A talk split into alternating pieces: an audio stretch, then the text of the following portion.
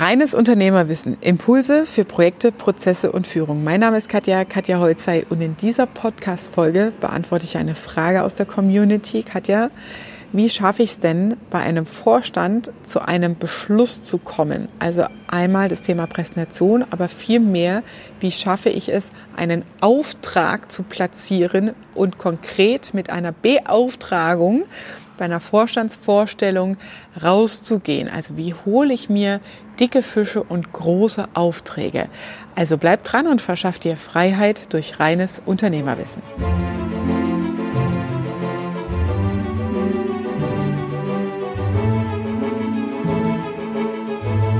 Entscheider, Punkt 1. Entscheider entscheiden. Das heißt, sie sind es völlig gewohnt, jeden Tag zu Hunderte von Entscheidungen zu treffen und zum Teil über Millionen Budgets Beschlüsse zu fassen.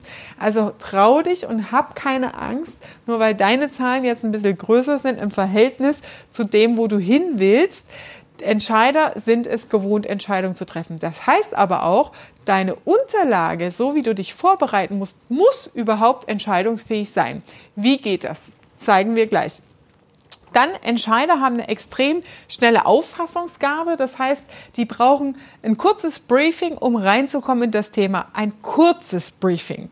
Hab im Backup alle weiteren Details dabei. Also in der Hinter-Backup ist die Folie, sind die Unterlagen nach deinem Vortrag, die du einfach als Infomaterial noch mit hast. Das heißt, schnelle Auffassungsgabe mit einem kurzen Thema, weil die Menschen, die Entscheider sind, die auf solchen Stühlen sitzen, habe ich, also ich ticke ja inzwischen schon genauso. Ähm, das heißt, du hast wirklich mal ein Extrembeispiel zu nennen. Damals Vorstandsebene, vier Stunden Schlaf, absoluter Workaholic, 20 Stunden online mit der Rübe.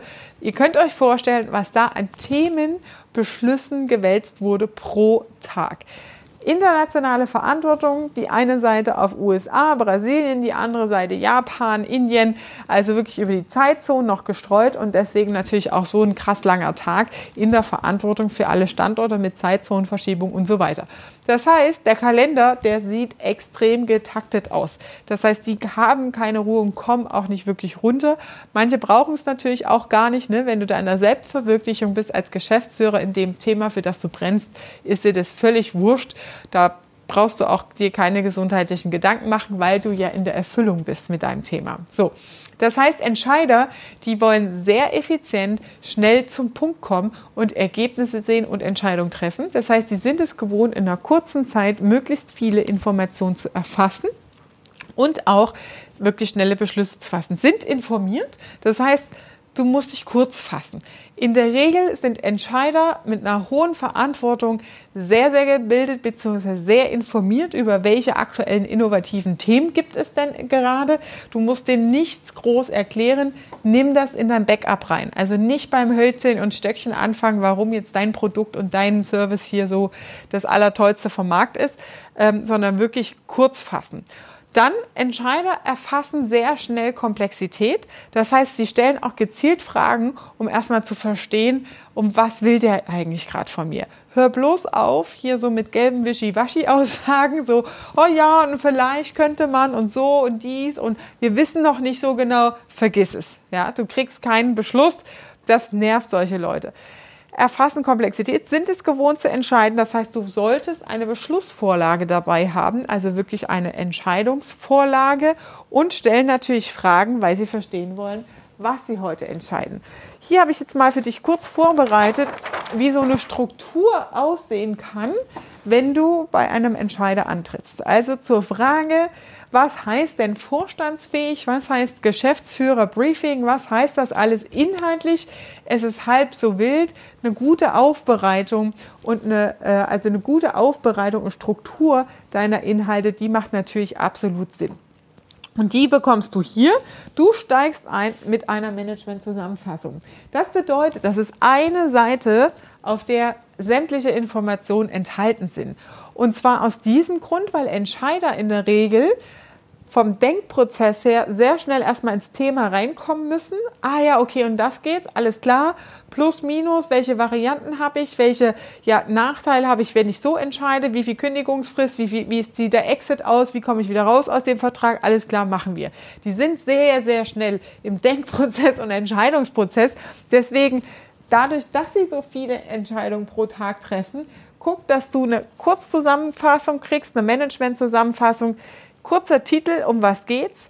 Zeit, Kosten und Ziel aufgeführt. Zeit heißt, wie lange geht dein Vorhaben? Wie oft tanzt du bei dem an? Ähm, bis wann bist du lieferfähig? Ab wann kann die Kooperation starten? Und da auch, wenn das Ganze ein Jahr braucht, gibt Zeitfenster an. Sowas wie kleine Meilensteine bis Jahresende und dann Quartalshälfte oder zweites Quartal 2020 oder erster, dritte 2020 mach hier wirklich Zahlen, Daten, Fakten rein, weil die analytischen Leute, die brauchen Zahlen, Daten, Fakten, um überzeugt zu werden. Dann Kosten und Ziel, das heißt, was habe ich als Entscheider davon? Verbesserung meiner hm, hm, bessere Ausstrahlung, bessere Wettbewerbsfähigkeit, bessere Markenreputation, mehr Marktvolumen, mehr Marktstärke, mehr Durchschlagskraft. Was habe ich als Entscheider von deiner Leistung, die du mir gerade vorträgst und anbietest? Das heißt, welches Ziel hilfst du ihm zu erreichen. Ja, da hilft es auch mal, in die Bilanz reinzuschauen oder in die Strategieplanung. Meistens sind solche Sachen inzwischen öffentlich, zu gucken, welche Ziele verfolgt denn das Unternehmen aktuell, weil dann sprichst du auch deren Sprache und das hilft letztendlich wirklich deine, der, da reinzukommen.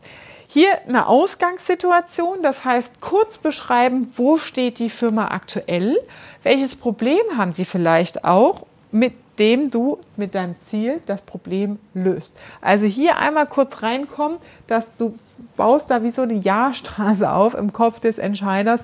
Ah ja, okay, stimmt, wir haben ja das Problem. Ja, hm, da haben wir die Engpässe an der Stelle.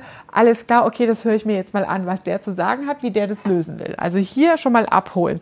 Dann auch ein ganz wichtiger Punkt hier, das Thema Beteiligte. Weil möglicherweise in dem Geschäftsführergremium, in dem du gerade dein Produkt präsentierst, in dem du dich vorstellst, hast du schon mit anderen Mitarbeitern oder ja Abteilungsleitern, Teamleitern, Verantwortlichen innerhalb der Organisation Vorgespräche gehabt.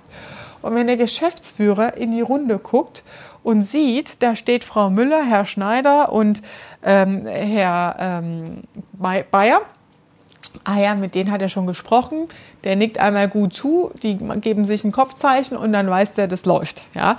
Das heißt, wenn du die Beteiligten mit aufführst aus, dem, aus der Firma, mit der du gerade in Verhandlung bist, dann hat das hier nochmal einen großen Vorteil. Dann Status natürlich, wo steht das Projekt aktuell? Grüne Ampel, logischerweise. Ampellogik ist hier so eine ganz allgemeingültige Form. Rot heißt geht nicht, gelb heißt wir haben Risiken und grün heißt läuft, Chef. Ne? Das heißt, alles klar, wir sind im aktuellen Verhandlungen Meinungsaustausch untereinander, wir sind uns grün, läuft alles. Ausgangssituation und hier unten Chancen und Risiken. Das heißt, da gibst du nochmal einen Teaser dahin, welche ja, Marktvolumen, Chancen können mit deinem Projekt, mit deinem Produkt geholt werden aus Sicht des Unternehmers. Und hier packst du deine Bedenken rein, beziehungsweise Risiken, die er hat, wenn er dich nicht beauftragt und reinholt. Nächster Agendapunkt sind Vorteile aus Sicht deines Gegenübers. Das heißt, da lohnt es sich mal reinzuschauen, was bewegt den gerade und welches, das ist die zu Kurzzusammenfassung aus dem Ziel hier oben, welche Ziele verfolgt er? Inhaltlicher Natur. Das heißt, hier hast du dein inhaltliches Konzept vorbereitet auf ein oder zwei Seiten, kurz zusammengefasst. Was will ich damit erreichen und wie vor allem? Ja? Das heißt, emotional auch verpacken Thema Cash muss drin sein. Welchen Benefit habe ich cashmäßig? Das heißt, mehr Umsatz, Senkung von irgendwelchen Kosten, Senkung von Qualitätsproblemen, mehr Zufriedenheit bei den Mitarbeitern, mehr Umsatzvolumen, Auftragsvolumen. Oder wenn du bei einem Unternehmen in, einer, ja, in einem in einem Beirat vorträgst, wo du sagst, du willst ein soziales Projekt Befürworter für dein Projekt gewinnen. Dann geht es natürlich um das ganze Thema Sinn, Sinnhaftigkeit gepaart mit Emotionalität. Da holst du dein Gegenüber ab. Dritter Agendapunkt, der Weg dahin. Das heißt, du steigst ein, holst den Chef ab, sagst, wie sieht deine Lösung aus, inhaltlicher Natur und was muss jetzt eigentlich gemacht werden, damit er das haben kann.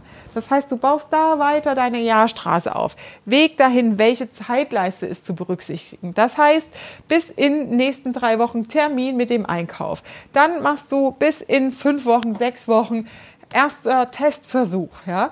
Dann äh, machst du bis vor Weihnachten oder Jahresende ähm, Fazit ziehen und eine Auswertung machen über die Zusammenarbeit, um dann den Notarvertrag zu machen zum Beispiel. Ja? Das heißt, du gehst hier schon vorweg. Auch wenn diese Zeitleiste noch nicht mit allen Beteiligten abgestimmt wird.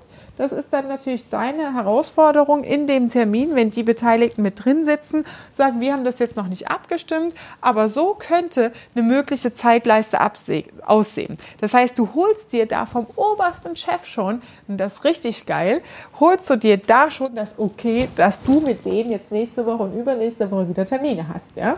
Also richtig äh, wichtig, das mit aufzunehmen. Und wer muss was tun natürlich. Ne? Mit dem muss das geklärt werden, das muss mit dem geklärt werden. Also wenn du vor allem ganz am Anfang von einer Verhandlung bist, lohnt es sich auch, da wirklich Sachen vorauszudenken, was muss eigentlich noch getan werden, welche offenen Punkte haben wir. Dann Warum wir? Dann kommt ein Angebot natürlich zum Schluss. Warum seid ihr die richtigen Wettbewerbsvorteile? Welchen Mehrwert könnt ihr liefern? Welche Zusammenarbeiten habt ihr schon gehabt? Also wie viele Pluspunkte liegen schon auf dem Tisch? Und guckt bitte nicht zu arg Richtung Wettbewerb, sondern arbeite deine Vorteile und dein Angebot sauber heraus. Dann auch die Beschlussvorlage und das ist echt wichtig.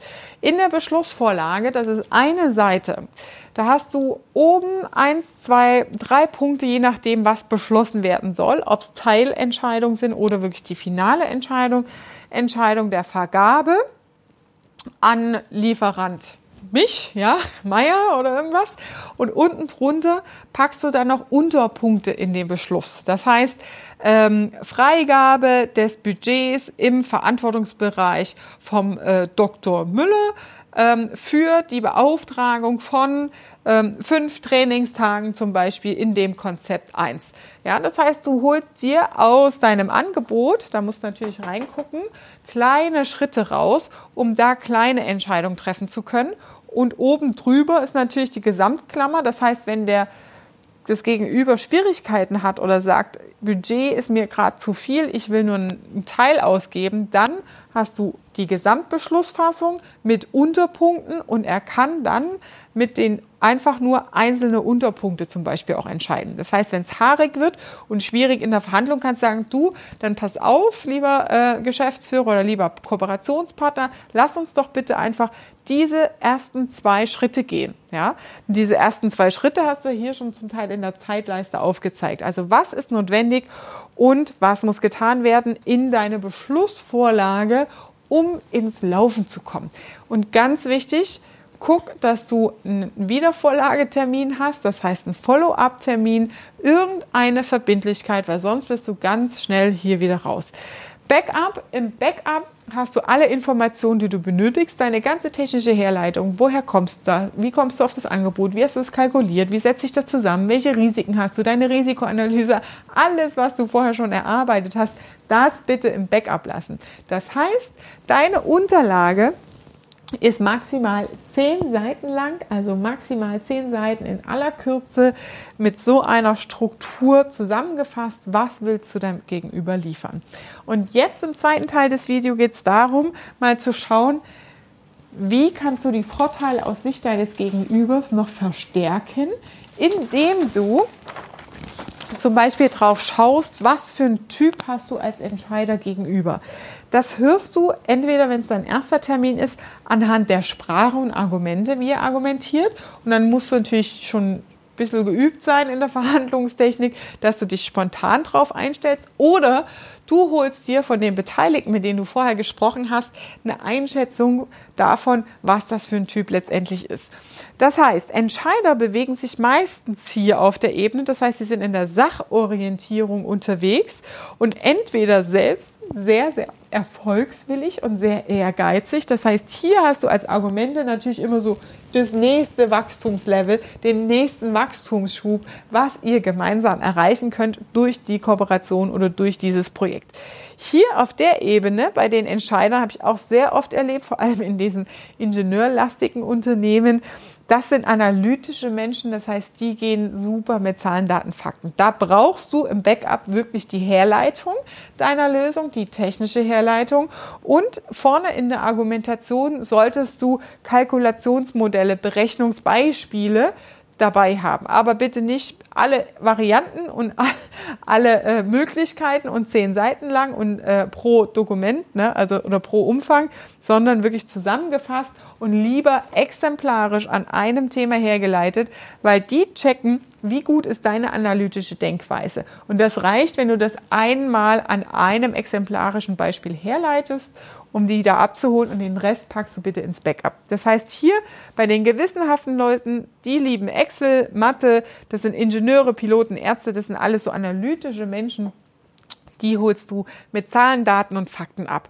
Dann hier auf der Ebene, das sind die, die sind auf der Beziehungsebene sehr stark unterwegs hast du die Harmoniebedürftigen, die sehr in den Sozialberufen unterwegs sind oder auch sozial angehaucht sind die haben als Argument, und das ist dann eher so bei, wenn du ähm, bei Verbänden anfragst für eine ja, Sozialengagement, für eine Projektbeteiligung, für eine Spende vielleicht oder eine Kooperation oder Unterstützung, dann argumentierst du hier natürlich mit dem übergeordneten Sinn. Ja?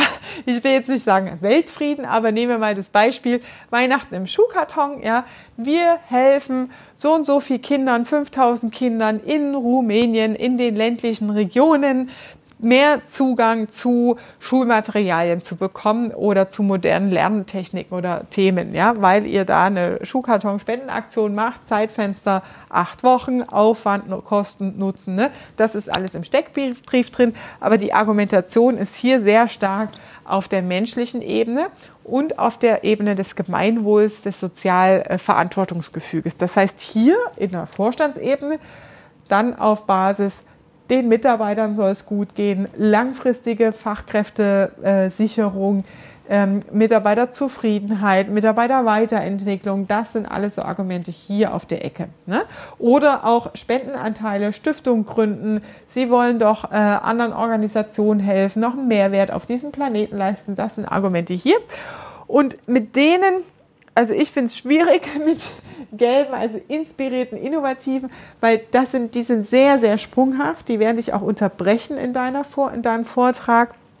Und das ist sehr schwer, die einzufangen, weil denen gibst du eine geile zündende Idee mit deiner Management Summary, die springen sofort rein und du hast die ganze Zeit, wow, wow, wow, wow, wie toll, wie toll, wie toll. Zeit ist um, du hast keinen Beschluss. Ja? Also da musst du wirklich ganz straff moderieren und da hilft es, wenn du kurz und knapp deine Folien und Unterlagen vorbereitet hast, fünf bis zehn Folien kurz und knapp zusammengefasst, weil du denen dann sagen kannst, das ist eine tolle Idee, Herr Dr. Müller, aber lassen Sie mich kurz, ich habe nur noch drei Folien für Sie, lassen Sie mich kurz einmal bis zum Ende durchgehen und dann können wir uns gleich nochmal darüber austauschen.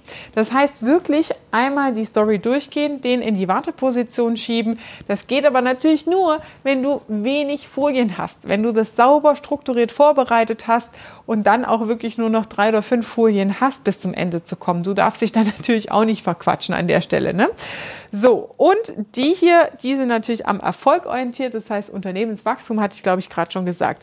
Also hier die Ecke, die Seite sind die eher Extrovertierten, das heißt, das sind Menschen, die auch sehr viel erzählen. So nimmst du sie wahr im Gespräch, wo du weißt, okay, mit wem habe ich es hier zu tun. Die auf der Seite sind eher so die Introvertierten. Das heißt, die musst du überfragen und nicken und können Sie mir noch folgen? Welche Fragen haben Sie bis zu der Folie? Um rauszukriegen, was eigentlich deren Bedürfnis ist und hören die dir gerade noch zu und ist das spannend für die, was du gerade erzählst, weil die werden wenig sagen, während du vorträgst, während die Zwischenfragen stellen und dich hier unterbrechen werden auch. Ne? Also, das wären jetzt nochmal einfach Argumente zusätzliche Argumente, um zu sagen, welche Vorteile kannst du aufführen aus Sicht deines Gegenübers als Argument, wenn du hier in diesem Themenblock deine Inhalte und deine Lösung präsentierst. Das war deine Dosis reines Unternehmerwissen für heute. Ich freue mich, dass du auch wieder dabei warst. Wie du siehst, beantworte ich auch Fragen meiner Community. Wenn du spezielle Fragen zu deinem Unternehmen oder Vorgehen hast, dann schick mir die gerne zu und hinterlass sie hier in den Kommentaren. Ich freue mich über deine 5-Sterne-Bewertung und wenn du beim nächsten Mal wieder dabei bist, liebe Grüße, deine Katja.